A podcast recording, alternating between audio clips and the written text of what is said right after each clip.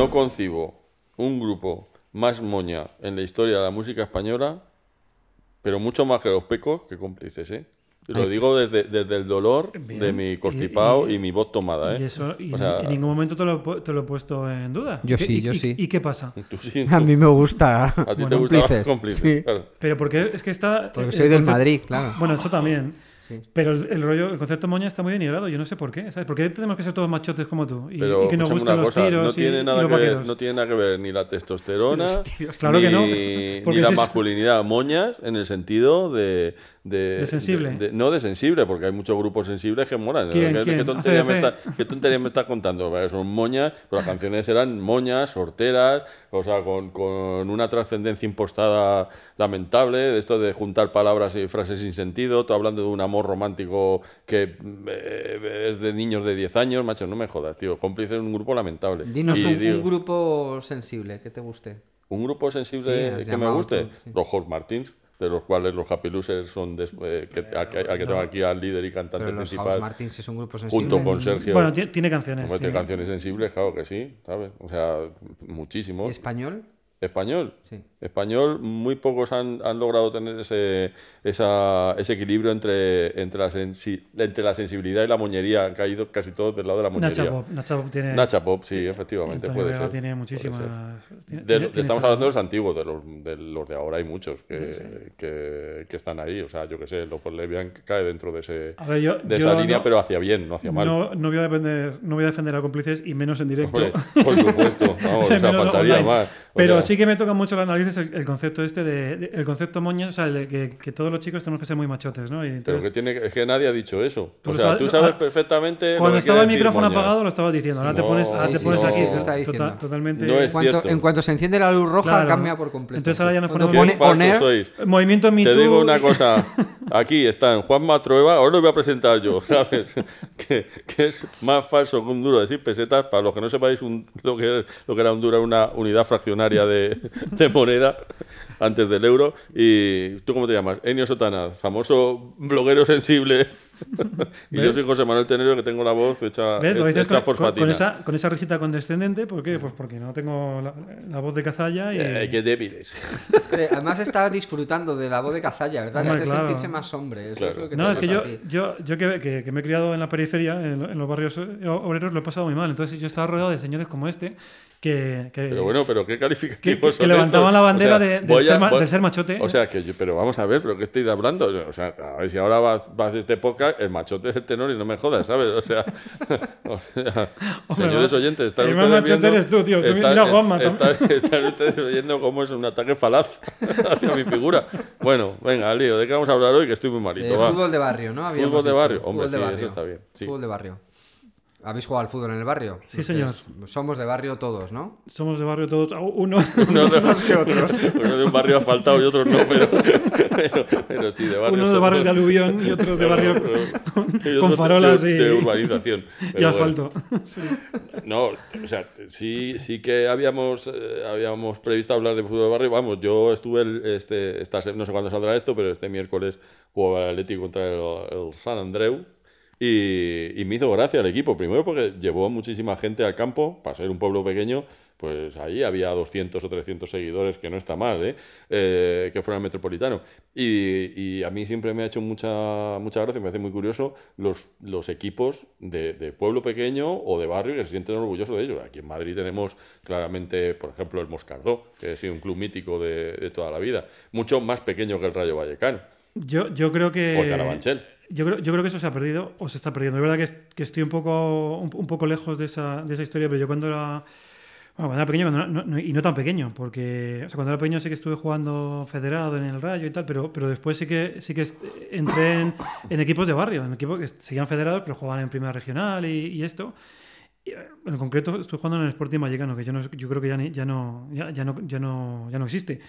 Pero era un club de barrio con socios, con gente que, que venía, que teníamos una sede social en el bar, que, que había, que tenía aficionados, que tenían señores mayores que llevaban ahí no sé cuántos años yendo, yendo a, ver, a ver ese equipo. Y era una cosa muy, muy pequeña y muy, muy ínfima, pero que tenía cierta ascendencia en el barrio. O sea, tenían la, la lotería del barrio, eh, eh, ponían carteles, hacían la fiesta de Navidad. O sea, tenía cierta ascendencia en un, en un núcleo muy cerrado. Yo creo que eso era extensible a, a to- a todos los barrios de Madrid y estoy convencido de que años atrás era, era todavía, todavía mayor. Y esto yo lo, yo, no relaciono. creo, yo no creo que esté perdiendo. Yo creo, yo creo que ahora no es así. Yo en mi barrio no lo veo. Yo, y- En- y, veo a los niños jugando y, so- y- y- y- y a mí lo que me jode es que tú ves a los niños jugando ahora ahí en, en cualquier campo y parecen... No parecen, o sea, intentan parecer profesionales. Hacen las mismas gilipolleces que los, que los fu- futbolistas que salen en, en televisión, eh, llevan sus, sus zapatillas, los, los padres chillan como si aquello fuese, no sé, la, la Copa de Europa yo no veo ese espíritu que, que yo, que yo viví de, de pequeñito. Y, y ligando lo que, con lo que hablábamos antes de, de Inglaterra, en Inglaterra es así. O sea, en Inglaterra el, equipo del barrio, de la ciudad, del, sitio, eh, es el equipo de la familia y, todos son de ese equipo. Aunque luego es verdad que también está degenerando y al final los equipos grandes arrastran a mucha gente, eso se sigue conservando. Y yo aquí no lo veo. O sea, cada, cada vez menos. Yo, como, como dijo mi amigo Juan hace muchísimos años, del grupo Flores Muertas, cuando les fueron a hacer una entrevista en la prestigiosa localidad de Jabalí Nuevo, Bonito, ¿no? Murcia, Fernando, que es nuestro técnico de sonido, para el cual pido un fuerte aplauso. Eso, Conoce es esa verdad. pedanía. Eso es verdad. Hay un, hay un pueblo que se llama Jabalí Muerto. Jabalí Nuevo, claro. Jabalí sí. Nuevo. Jabalí Nuevo por Canou, en catalán. Efectivamente, Jabalí Nuevo es una pedanía de, de un pueblo de Murcia, una pedanía, un lugar pequeño. Entonces estaban haciendo una entrevista en una de las fabulosas giras que, que montamos por Jabalí Nuevo, Sangonera la Seca, en fin, lo que, lo que es una gira por, por, por Murcia. Y cuando el, el locutor le dijo, Juan, ¿y tú no piensas que la música española está sobrevalorada? Y él dijo, con toda su buena fe, yo disipo de eso. Pues, entonces, verbo disipar, desde entonces para mí es sinónimo de discrepar. Bueno, pues yo disipo de ti. Porque, joder, en, en Moratará, tú próximo a tu barrio, más pijo que el tuyo, evidentemente, pijos, claro. pero, pero ahí hay un movimiento de... O sea, hay, una, hay grandes eh, equipos referentes de, de barrio, como, como es el, el Águila, como es el Moratará. Bueno, de hecho, eh, Víctor Valdés está entrenando eh, a los porteros en uno de, la- de los equipos de barrio de, de Moratalaz. Víctor Valdés, el portero de toda la vida, fichó por el, por el Moratalaz. Y, y mueven a cientos, a cientos, pero bastantes cientos de chavales eh, todos los fines de semana. A mí lo que me parece loable es la gente que va a ver al Moratalaz o al Águila por la mañana, hay al campo El Urbis, que es un campo que hay de tierra, y que lo toma como si fuera un, un equipo serio al que seguir. Vamos, que no, que- que que no no quiero decir que no sea serio, El que no es familiar, que va no, no estamos hablando de la liga de los Sí. niños que juegan, no, no, no, sino que son seguidores del Sí, equipo sí, de su barrio. y eso, son, hombre, eh, de- nunca es que haya sido mayoritario, pero sí es muy entrañable. A mí me... Me- A mí me estás dando una alegría, vamos, porque Sí, sí, sí. yo, yo eh. eso no sabía que... Y de hecho, mi amigo, mi amigo Chiqui, que es un tipo muy peculiar, al cual mando un recuerdo desde aquí, eh, hizo una cosa, como en su cole, eh, en el cole de sus hijos, a su hijo y a todos los gordos feos y con gafas no les dejaban jugar al fútbol porque no les sacaba nunca el entrenador, decidió montar un equipo de barrio que se llama el Inter de Vallecas. Y no contento, mi amigo Chiqui, digamos que no es un tipo que se que cuando hace una cosa él tiene un proyecto ya y lo convierte en, en una cosa espantosamente grande superior a, lo que puede manejar no montó un solo equipo sino que montó un equipo en todas las categorías incluido fútbol femenino ¿sabes? lo cual casi le llega a la tumba por, por el esfuerzo o sea hemos tocado gratis para alguna de sus fiestas en, la, en, la- en- la- en las fiestas de Vallecas que por supuesto perdimos todos dinero porque él fue la única persona que montó un chiringuito en las fiestas de Vallecas y perdió dinero en vez de ganarlo pero, pero hay que quererle así o sea yo la adoro por estas cosas pero bueno en fin bueno pues eso que eso tiene mucho reflejo también en, en como yo veo la, multitud de, de referencias culturales inglesas que, que vienen de los de los clubes pequeñitos En Inglaterra es así, o sea, a mí, a mí eso es una cosa que me, que me fascina. Y ya no, ya no tan a nivel regional, pero yo, yo recuerdo hace, hace muchos años que, que fui, est- estaba en Londres y estábamos, bueno, por, por, por trabajo, estaba con un chico hablando de fútbol y, me, y yo digo, ¿Tú, ¿tú de qué equipo eres?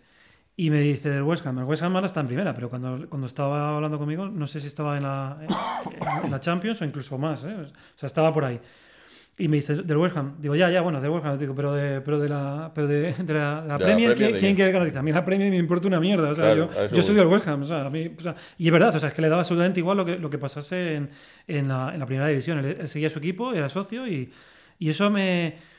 O sea, me sentí un poco idiota por haberle hecho esa pregunta porque yo comulgo con esa, con, esa religión, pero es verdad que yo en- aquí en España lo, lo había perdido. Ya es, es- que, mira, hace, hace, hace un tiempo vi una, una estadística, no sé, de- no creo que sea esta del CIS porque ha perdido credibilidad, pero vamos, a- alguna, creo- me parece que era del CIS, que ponía que solo había, no sé si seis o siete equipos en España que tuviesen aficionados que solo fuesen de ese equipo. O sea, que fuesen de ese Claro, equipo. eso es Que- una pena. ¿Sabes? La mayoría eran, no, yo soy del Racing de Santander, pero, o sea, yo soy del, del Madrid y del Racing de Santander. No, yo soy del Madrid y del Albacete. Yo soy del Madrid y del Salamanca. Puedes decir también que de otros equipos. no, es que todos eran del Madrid. Le ciega, le ciega, ¿eh? Le ciega No, es que- es esa la era- perrunez. Era, era así, entonces dices, no, tío, ¿sabes? Tío, a mí me gusta alguien que sea del Racing de Santander y ya está, y de, y de nadie más. A mí me, gustaba mucho cuando era pequeño y volvíamos de excursión los fines de semana con, en el coche de mi madre, conducía mi madre, el Renault 5 amarillo. Entonces eh, poníamos la radio y sonaba, eh, pues eso, el carrusel de segunda B y de tercera. Dieter Zafra 0, Don Sí, Benito 1. Joder, qué bonito, Esos Dieter Zafra. resultados ¿eh? Sí, sí, esos Yo- resultados Eso eran buenos. fabuloso, ¿eh? Y me ponía. imaginaba, me imaginaba a los aficionados del Dieter Zafra yendo allí a, a animar a su equipo, donde quiera que... Es que el Dieter Zafra mola. El nombre Es que Dieter, Dieter Zafra, Zafra, ¿eh? por Dios. Dieter Zafra podía jugar en la Premier, o sea, Sí, perfect- perfectamente. perfectamente. Qué mala suerte ha tenido Extremadura con sus eh, zafras de Extremadura. Entiendo que sí, ¿no? La Sí. pena es que no ha subido el Dieter Zafra, ¿verdad? Porque era lo que le faltaba. Extremadura, Mérida, no, no han tenido suerte. Pero no ha tenido nunca. Es una, una región que ha dado muy buenos futbolistas. En concreto, con el Atlético de Madrid tiene una conexión interesante con muchos extremeños, empezando por Manolo. Adelardo. Manolo. Manolo. un montón de jugadores son de Extremadura, pero después sus equipos nunca han llegado a tener un equipo asentado en primera división. Bueno, tuvieron el Extremadura, tuvieron el. Sí, pero Mérida. enseguida. Mérida. Pero igual que otras comunidades. más, ¿no? Yo creo que han llegado tres a, a primera, me, me suena de extraños. Pero tienes razón, duraron un año y luego encima salieron fatal, porque había llegado un presidente que lo cogió, y Claro, lo porque entiendes que, yo qué sé, al- claro, Santander, o sea, Cantabria solamente tiene uno, es difícil que llegue algún otro, o Asturias, eh, como mucho hay dos, pero, pero hombre, Extremadura es una, regi- una región de pueblos grandes, de pueblos grandes y... y- Juanito murió siendo entrenador del, del Mérida, ¿no? Si no me equivoco. ¿Qué opinión os merece Joaquín, Juanito a Yo Ex atlético y ex madridista. cuando y... acabe el, el podcast te la, te la cuento. No, no, pero a ver, un tipo verdadero parecía, Yo, re- ¿no? yo recuerdo tres cosas de Juanito. Se habla, quien, quien le ha conocido habla muy bien de Juanito, ¿eh? Sí, es cierto, Como una persona es muy verdad. generosa. Sí. Es- Es verdad. Lo que pasa es Ma- que, claro, Mataus, quizá. Mataus. Acabó haciendo las paces, hombre. Yo ahí- recuerdo el pisotón, recuerdo el botellazo y Yo recuerdo que era del Atleti, yo tengo una, una Sí. foto de, con Y Juanito. recuerdo una vez que estábamos viendo un partido de la selección española en casa y metió un gol Juanito y mi padre, que no era muy dado a pronunciar frases contundentes, bueno, ni frases de ningún tipo, dijo Juanito 1, Dinamarca 0 o algo así, ¿sabes? O sea, como, como diciendo, joder, qué bueno este tío. Que, y, pero él lo decía con pesar, conocedor de su pasado atlético. Y le- siempre le tuvo mucha manía por eso, por, por, por, por haber sido del Atleti, aunque realmente la culpa de que eh, Juanito no fuera del Atleti no la tuvo Fue Juanito. comentarista también, ¿no? Porque, porque yo tengo un amigo que cuenta una leyenda, yo no sé si esto es, es apócrifo o no, pero a mí me hace mucha gracia, y, y es que, era, que era, era comentarista y estaba un partido de la selección española contra Portugal, y me preguntan, ¿tú qué, ¿tú qué piensas, Juanito? Dice, yo pienso de que sí, de que España es más España que Portugal. Bueno, hombre, ahí hay mucha sabiduría popular. Estuve viendo el partido de mm, contra el Melilla, del Madrid contra el Melilla, con, con mi hija Celia, en el, en el estadio. En el estadio. Sí, Pero, y- pero de incógnito fuiste, ¿no? De Porque- incógnito, por supuesto, me hubieran echado del campo. Y en el minuto 7 yo ya noté que ya iba un poco aburrida. Lo hacía un ¿Cuántos poco para... ¿Cuá- uy, ¿cuántos Diez, hijos? ¿Cuántas- diez, diez diez- como- diez como- años y tres hijas. O Como... sea, no diez hijas. Eso es. Ha sido una pregunta condensada. Sí, sí, sí, lo sé, lo sé. Y, bueno, entonces en el minuto 7, cuando se ponen a cantar Juanito Illa, Illa, Juanito Maravilla, pues le digo, mira, Celia, eh, número 7, tal, una bandera al número 7, eso es por Juanito, eh, un futbolista del Madrid. Claro, es verdad que a la hora de contar cosas de Juanito, tienes que contarlo el pisotón. Y digo, bueno, pues es un jugador muy temperamental y tal, que una vez le, le pisó la... No, primero conté cuando se puso de rodillas delante de un árbitro, no, no sé si Sí, lo recordáis. sí, sí, sí, sí. Un árbitro, no sé, sería Urizar, uno de estos, y se puso así con las manitas, como Luceta, pidiéndole perdón y tal. Y a ella le hizo, le hizo mucha gracia eso. Pero se partió de risa cuando le dije, eh, sí, sí, a un jugador alemán le pisó una oreja. Bueno, bueno, le di un ataque de risa ahí en medio de la grada. Y digo, Celia, por Dios, que esto no.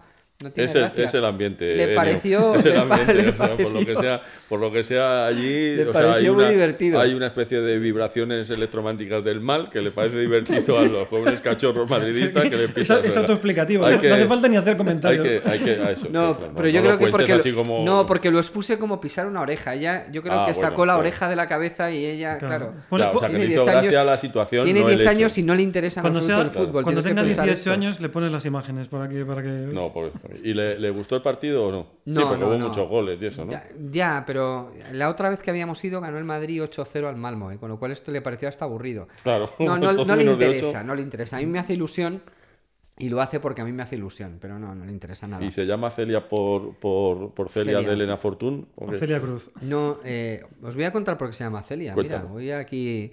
Eh, se llama Celia porque una tía abuela mía eh, se hacía llamar Celia. Digo que se hacía llamar Celia, Celia Trueba, porque em, por temas eh, políticos, guerra civil, etcétera, tuvieron que eh, exiliarse, digamos, ¿no? dentro, de, dentro de España. Y ella se cambió el nombre, como todas sus hermanas, eran tres hermanas, y se cambió el nombre. Y, mm, yo creo, no sé hasta qué punto lo oficializó, pero vamos, ella se hacía llamar Celia, pero en realidad se llamaba Felipa. Pues- y había. pues sí, no- no podéis entender el cambio. podéis entender el cambio. Pero escuchar, lo bueno es que el día que nació mi hija Celia, así llamada por lo que yo quería a, a la Celia mayor, Celia nació el día de San Santa. Felipa, cosa Toma que ya. descubrimos mucho tiempo Qué después. sincronicidad, macho. Sí, pero es absoluta, es absoluta. Y no le interesa nada el fútbol a la pobre. A la pobre no, bendita ella que no le interesa nada el fútbol. Pues aprovecho, como yo soy el que recomienda series viejunas, aprovecho para recomendar, que también está en RTV a la carta, los que tengáis niños o, o hijas en este caso, porque dudo mucho que los cachorrillos machos de, de la casa se interesen por esta serie, porque es- Claro, porque eso- es- tú, tú como buen machote, ¿no?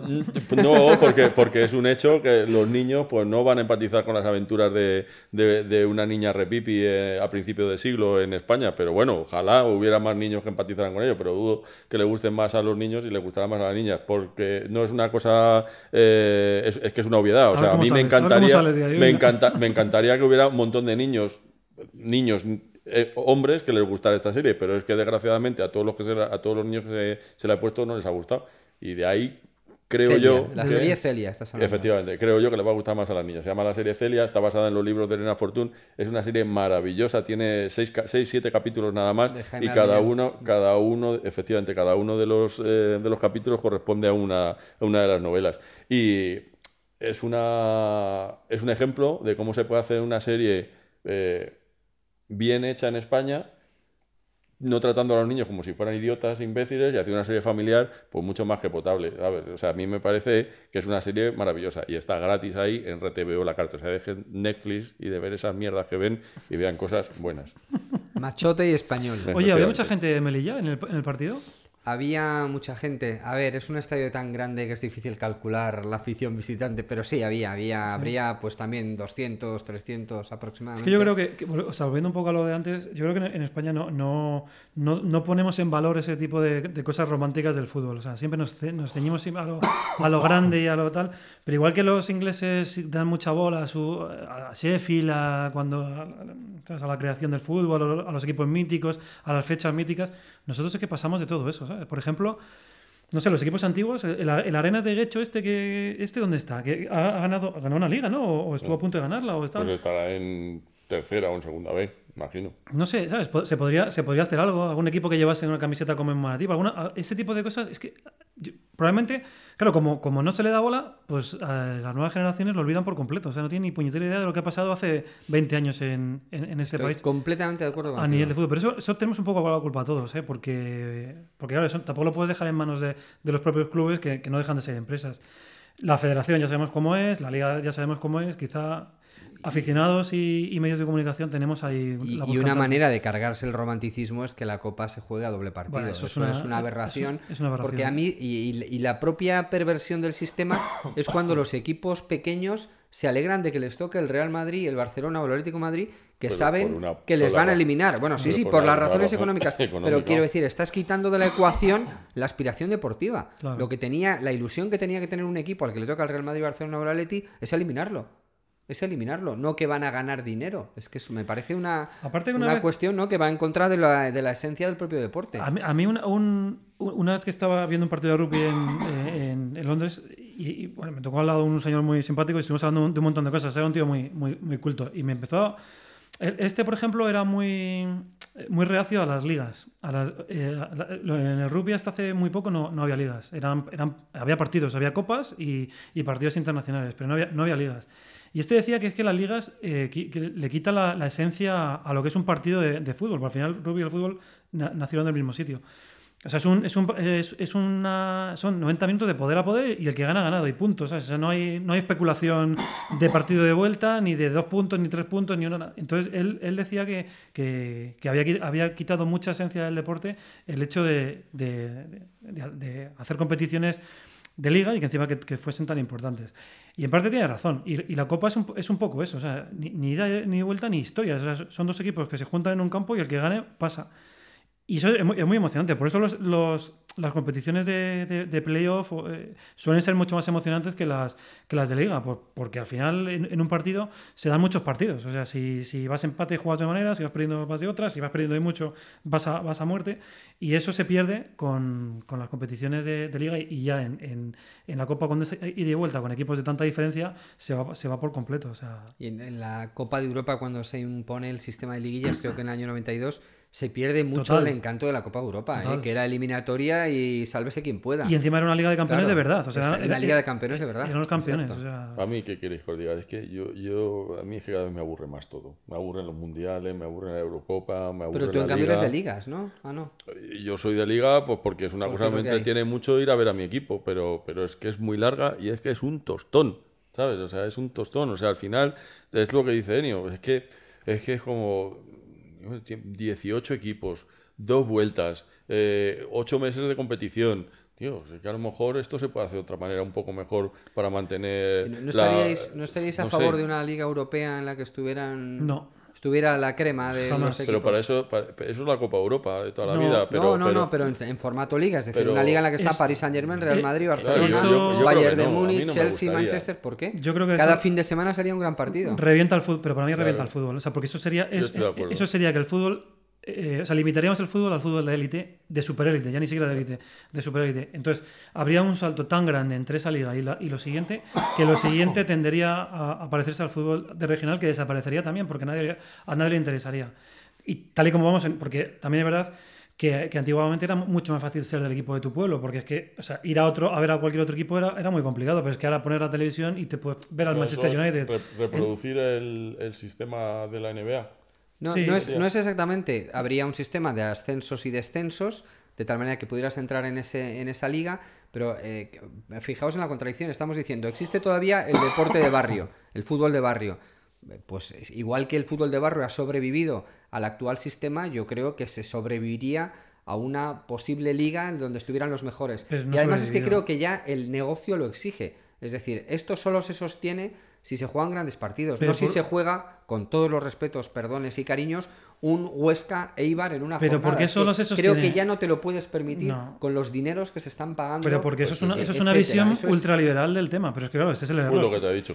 Ya. No, te es hecho que- ultraliberal. Claro, es que eso es como, como cuando a mí me dicen en los consejos, bueno, a mí no me lo dicen en los consejos de dirección, yo sé que lo dicen en los consejos de dirección, dicen, no, es que, es que este año solo hemos ganado 2.200 millones de euros. Hostia, pero que, que- No, no, es que la economía dice que hay que, seguir- hay que ganar todos los años más. ¿Pero por qué? ¿Dónde lo, dónde lo dice? O sea, Claro, es que, es Eh, que yo no, no, o sea, ¿dónde queremos, eh, o sea, cuál va a ser la siguiente paso según esa, esa eh, lógica sería, hagamos una liga planetaria, porque ¿por qué dejar fuera a los equipos de América que también son buenos? Pero aparte que Ah, es que- porque no, no son tan buenos. Pero tú dices- ya no son tan buenos. Hombre, pero podría. pero vamos, mejor, se podría, quiero decir, eh, hacer que jugara, yo qué sé. yo creo que hay que optimizar, creo que hay que optimizar el espectáculo. Pero vamos y a enfocarlo negocio. desde el otro punto de vista. Dices, no, es que ya están demandando una- unas cifras, unos. Pero claro, pero es que si llegamos a eso, eso se va a multiplicar y entonces llegaremos a la misma situación y dirán, no, es que tendremos que hacer, no sé ya, la Superliga en la que se mueren. O sea, hay, que, hay que matar a la gente para. eh, O sea, es una, es una, es una bola de nieve que no. Que no, No que- tendría fin eso. que no tendría fin. Yo creo que no. Yo Ya creo está que la Champions para eso. hay que ponerle un poquito. de- yo creo, yo al contrario, creo que hay que ponerle cota eh, al tema, al tema económico. o sea, hay que, hay que poner unos parámetros y no dejarlo. Comunista. Sí, sí, sí, llámame comunista. llame- pero. Pero ¿no os parece que este mismo argumento que tenéis es probable que lo, que lo sostuviera mucha gente cuando se planteó la Copa Europa? No, y te digo una ¿Para qué vamos a hacer una Y- ¿Qué- y qué- planteamiento, el tuyo Este, no, el, el tuyo. Es decir, ¿para qué vamos a hacer una competición como la Copa de Europa si aquí cada uno juega su liga nacional y no hace No, falta? ¿Para qué vamos a querer ganar más? y- Quiero decir, al final vas, es el signo de los tiempos. Es Igual que se hizo una Copa de Europa y funcionó y fue el gran impacto, pues yo creo que ahora se podría hacer una liga europea donde juegan unos determinados equipos que jugarían más o menos en igualdad de condiciones, no como juegan ahora los tres grandes con respecto a los demás, que juegan con todos los ases de la, de la baraja. Pues, Eso- mira, eso ¿sabes es muy injusto. ¿sabes lo también, que te ¿no? ¿Por qué no igualamos a eso? o sea, en lugar de. Ah, bueno, vale, qué cachondo eres. Sí, que, que los pobres cobren más, pero, pero es el mundo es el mundo. Bueno, ¿no? es el mundo porque es, es por- más no, difícil. Es que eso es porque más porque lo has hecho así, pero- No, pero bueno, vale, pero sería más complicado eso. No se me ocurre de qué manera se puede conseguir que tengan más. De la misma O sea, manera en la que pretendes hacer lo, lo de la Liga Europea. Tú la Liga Europea esta sería como, a ver, cuéntamelo. La Liga Europea están los tres grandes de España. Eh, bueno, ahí me imagino que habría que fijar los cupos como fuera, los tres grandes de Inglaterra, los tres de Alemania, los tres de Italia. Esos jugarían una liga y ahí, de ahí saldría el campeón de Europa. ¿Y el Atleti estaría ahí? El Atleti, por supuesto. Ah, venga, pues me apunto. ya está, venga, yo cambio de opinión. Si tengo un Te trancazo. quiero que- decir, y, y hacer un sistema de ascensos y descensos de la manera Te que compro, fuere. venga. Yo no no lo había pensado. Y ya está. Eso, yo lo- eh, eso o acabarían exactamente lo mismo que tenemos ahora, pero con menos equipos y más Pero globalizado. vosotros, como socios del Atlético de Madrid, ¿no preferiríais Mm, yo ver un fin de semana al Chelsea, otro al Bayern de Múnich, otro al Paris Saint Germain, otro al Inter de Milán? es, una pregunta, es una pregunta trampa. No, qué trampa. Es, es- sería eso. Yo creo que sería más interesante eh, ver esos O partidos. sea, yo que como no ver- socio del Atlético de Madrid, sí, como aficionado al fútbol, no. Claro. Y como socio del Betis, pues tampoco. Claro. ¿sabes? Claro, o sea, si, si tú pones el.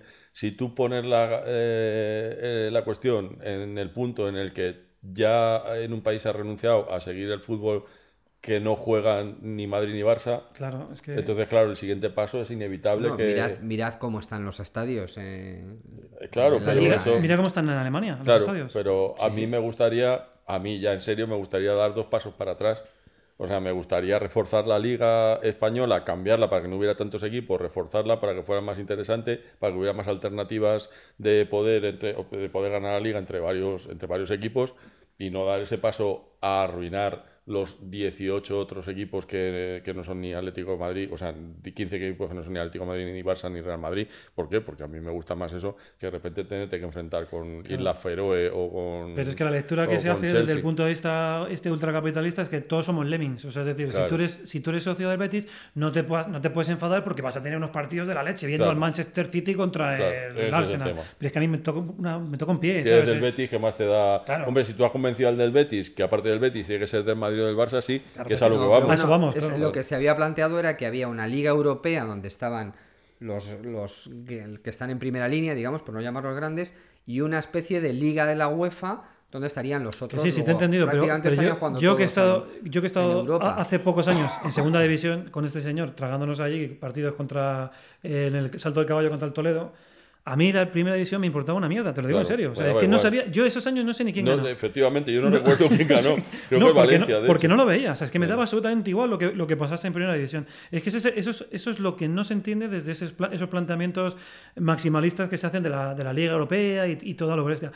Eh, Claro, dicen, no, dicen "No, es que el, el que estás equivocado eres tú, porque lo que te tiene que interesar es el fútbol, el espectáculo, el tacón y la mierda esta que, que nos están vendiendo. Y entonces, en- desde ese punto de vista, solo puede ser de tres o cuatro equipos en el mundo. Pero es que a mí eso no me interesa nada. O sea, quiero- yo no sé, o sea, si tú, si, si tú sigues, eh, o sea, no tú, Juan Matroba, sino digo en general, si el sistema si- sigue precipitándonos a que por narices tengas que ser aficionado de uno de los dos o tres grandes, evidentemente el paso lógico es llegar a esa liga, porque claro, el resto de los equipos no importan. Pero es que yo soy partidario de que sí que importen, y que importen Claro. mucho, y que, imp- y que importen cada vez más estos que los otros. Pero todos los mensajes subliminales van en la otra dirección. O sea, Ya, ya, esto, claro. todo esto del, del- del juego bonito y del espectáculo, toda esta mierda que, que- que- que hablan, va, va en esa línea, ¿no? Porque claro, si te gusta el juego bonito, no te va a gustar, eh, pues eso, el tarancón, que, que los pobres lo que quieren es, es mantenerse. No, te tiene que gustar. ¿Quién hace el juego bonito? ¿Quién? Pues los que tienen los mejores jugadores. ¿Quién tiene los mejores jugadores? yo no, Pues no te sigo, no no no mucho ahí en esa conexión, ¿eh? O sea, no creo que sea una cuestión de... Tú de- porque eres un machote, pero... Porque el de Atleti es, de los grandes y juega feo. O sea, que eso Claro, no, no tiene nada. De- eso porque lo dices tú. ¿sabes? Eh, Pues juega feo en el Juega sentido de... feo en el de- sentido claro, bueno del en el sentido término. bueno del término, En el sentido de la En- Superliga Europea, sí, pero- En el sentido feo de John Wayne, ¿sabes? Eso es, eso es. Feo, fuerte y formal. Tres calificativos que definirían precisamente este equipo. No, hombre, pero eh, a, lo que voy. O sea, no sé si es producto de la conspiración que, que del, del juego bonito que dice o no, pero es cierto que si tú tienes un objetivo que es hacer que todo el mundo sea solamente dos equipos, lógicamente cuando consigues eso, el, plazo- el, el siguiente paso es hacer una Superliga. ¿Por qué? Pues porque los otros 16 equipos no importan. No, pero habláis de un objetivo como si hubiera aquí una trama. Por con- supuesto. Sí, ¿no? Es Por que- supuesto, Pero hay. conspiradores- Sí, tú, mismo lo has adelantado. Es que ya estamos llegando a unos niveles económicos que no se sostienen. Claro, has, has- has planteado la- Yo creo las que, reglas. a ver, los, los escenarios cambian. De la misma manera que el baloncesto nacional, eh, la Liga Nacional de Baloncesto tenía un sentido cuando la NBA estaba tan lejos, como antes quedaba muy lejos la NBA, ahora la NBA ya no queda lejos. Entonces eso ha alterado el, el- el escenario y hace que la Liga Nacional se esté muriendo, la Euroliga... eh, ¿Y eso te parece bien? A No, mí- no, a mí me da una pena que me pero, muero, vamos. Pero ya no es cuestión ni de pena, son cosas que pasan. Entonces hay, Son hay cosas que, que, estar- pasan porque nadie hace nada para que no pase. pero- bueno, por pero ejemplo- porque, porque antes lo, lo que veías tú era lo, lo mejor que se podía ver, de repente ya te das cuenta de que hay otro baloncesto que es muy superior y ya lo tienes muy cerca y te lo televisan, etcétera. Yo, cre- yo creo que cambia el escenario, pues creo que en esa evolución de los Pero, tiempos, vamos a ver, creo ¿por que qué- vamos también, igual que se cambió el formato momento, Champions, Juanma, no, o no, el formato Copa antes de eso, ¿por qué, por qué la Liga Universitaria Americana no ha perdido, no ha perdido emoción, ni, ni identidad, ni nada, sino todo lo contrario? ¿Por qué? Porque hace- hacen reglas para que, la, para que la NBA no pueda fagocitar a la Liga Universitaria como quiera, ¿sabes? Dice, no, no, mira, los jugadores tienen que pasar hasta aquí, no sé cuántos, hacen un draft, no sé cuántos, tal. O sea, está acotado, no, no se deja al mercado libre, porque si no, lo- los equipos de la NBA cogerían a los niños con 12 años, los meterían en, sus granjas de jugadores. No, macho. O sea, ellos han mantenido la esencia de la liga universitaria, que es súper importante para, para los Estados Unidos. ¿Qué pasa? No, no hay ningún, no, no ningún problema. A, mí, me parece bien. Y la NBA es un, es un espectáculo alucinante y la liga universitaria también. O sea, a mí, a mí el esquema eh, americano con todo lo eh, que está muy ligado al dinero y es muy, muy comercial, no son gilipollas. Y, y lo que hacen es mantener el espectáculo, ¿sabes? Pero hacen, mantienen el espectáculo por encima de nombres y por encima de franquicias y por encima de todo. Y está bien, y, y- y ponen eh, reglas como el techo salarial o como un montón de cosas que hacen que, que, bueno, que sí, tú ganas todo el dinero que quieras, pero esto no, no, lo, vas a, no lo vas a prostituir. O sea, y, y se va a mantener la esencia del espectáculo y se va a mantener el, el producto. Aquí es que esto es como la gallina de los huevos de oro. Venga, a lo, a lo bruto. Tenemos a, tre- a dos macro equipos que, que ganan como tal. Pues no, claro, como, como ya no puede competir con el Sporting de Gijón, venga, vamos a ponernos a jugar con el Manchester United. Y si te cargas todo el fútbol, ¿qué más da? Pero, pero estos dos equipos van a, van a ganar todavía mucho más dinero. Pues mira, yo no estoy por esa labor. Yo prefiero conservar el fútbol como es. O sea, y, y- y- y- y si esos equipos van a seguir ganando mucho dinero y, y van a seguir jugando contra los equipos europeos. Pero que no estemos de acuerdo hoy contigo no quiere decir que no te queramos. No, ¿eh? no, no, no, Porque bien, te bien, estás bien. poniendo carita como de Bien, corderito sí, de Goya, como sí. diciendo, vaya turra que me están dando estos No, dos. no, hoy". no, no, te voy a decir una cosa, porque me dice nuestro técnico de sonido para que pida un fuerte aplauso, Fernando, que que estamos acabando. Por no hablar solo de fútbol. Ayer vi con mi hija una película maravillosa que os recomiendo a todos y que va un poco de las cosas pequeñas también. No Crónicas de Navidad. ¿Eh? Crónicas de Navidad. Crónica de Navidad, también la he visto. la vi visto, está guay, ¿eh? Está muy chula, de Netflix, efectivamente. Antes he hablado más de Netflix, no quería hablar mal de Netflix, sino de la gente que solamente ve Netflix. Bueno, que a lo que vamos, que hay una película maravillosa que está, también la podéis encontrar ahí por la red, que se llama Los apuros de un pequeño tren, de la Eileen Studios, una comedia maravillosa de esta pequeña compañía. Y digo lo de pequeña compañía porque la Eileen era como una pequeña compañía cinematográfica de pueblo, como el, fútbol- como, el fútbol de barrio. Son, son- tiene unas películas fantásticas, Pasaporte para Pímplico, esta, eh, Apuros de un pequeño tren, que va sobre unos tipos que les pasa lo mismo que las ligas. Les quieren quitar su línea de ferrocarril porque ya no es rentable. Y porque la quieren sustituir por una gran línea de autobuses. Pero, ¿qué es lo que pasa? Que el cura del pueblo es un fanático de, de los, de los trenes y deciden comprar ellos la compañía y ponerla a funcionar. Una película maravillosísima. Es una, y muy, y una muy analogía de la rivalidad una- es con los analogía- Gil comprando es, el club. es ¿no? una analogía, es una analogía de los tipos que quieren arrebatar a los pequeños clubes, los clubes modestos, su liga nacional, pues llevarla a tener una superliga europea. Pero a lo que voy, Healing Studios, una maravilla, señores. A- los apuro de un pequeño tren. No vamos a continuar con el podcast porque me estoy poniendo malo y tengo fiebre. Pues hasta la semana que viene. Que sigan mandando, por cierto. No, que nos han mandado postales, una, pero nos que nos han mirado una. la mierda del buzón. Hombre, hay que mirar, hay que mirar el buzón. Nos pueden mandar más. Recordar a todo el mundo que estamos en la, en la excelsa plataforma Cuonda, que en alacontra.es también se nos puede escuchar y en los mejores comercios del ramo. El mejor comercio del ramo siempre me ha encantado eso. ¿eh? Me gustaría hacer un seguimiento de los anuncios que escuchábamos cuando éramos pequeños. Esto hay que verlo un día y si siguen, si siguen abiertos esos comercios. Galerías Preciados, no. Pero habrá que ver. Un documental sobre mercerías. A mí se Sobre mercería. Sí. ¿eh? Tienes la mente mucho más sucia de lo que imaginaba. No, no, yo, Matrueva. yo- yo quería hacerme rico montando una mercería en Eslovaquia, pero es una larga historia que dejamos para otro podcast. Mercería en Eslovaquia.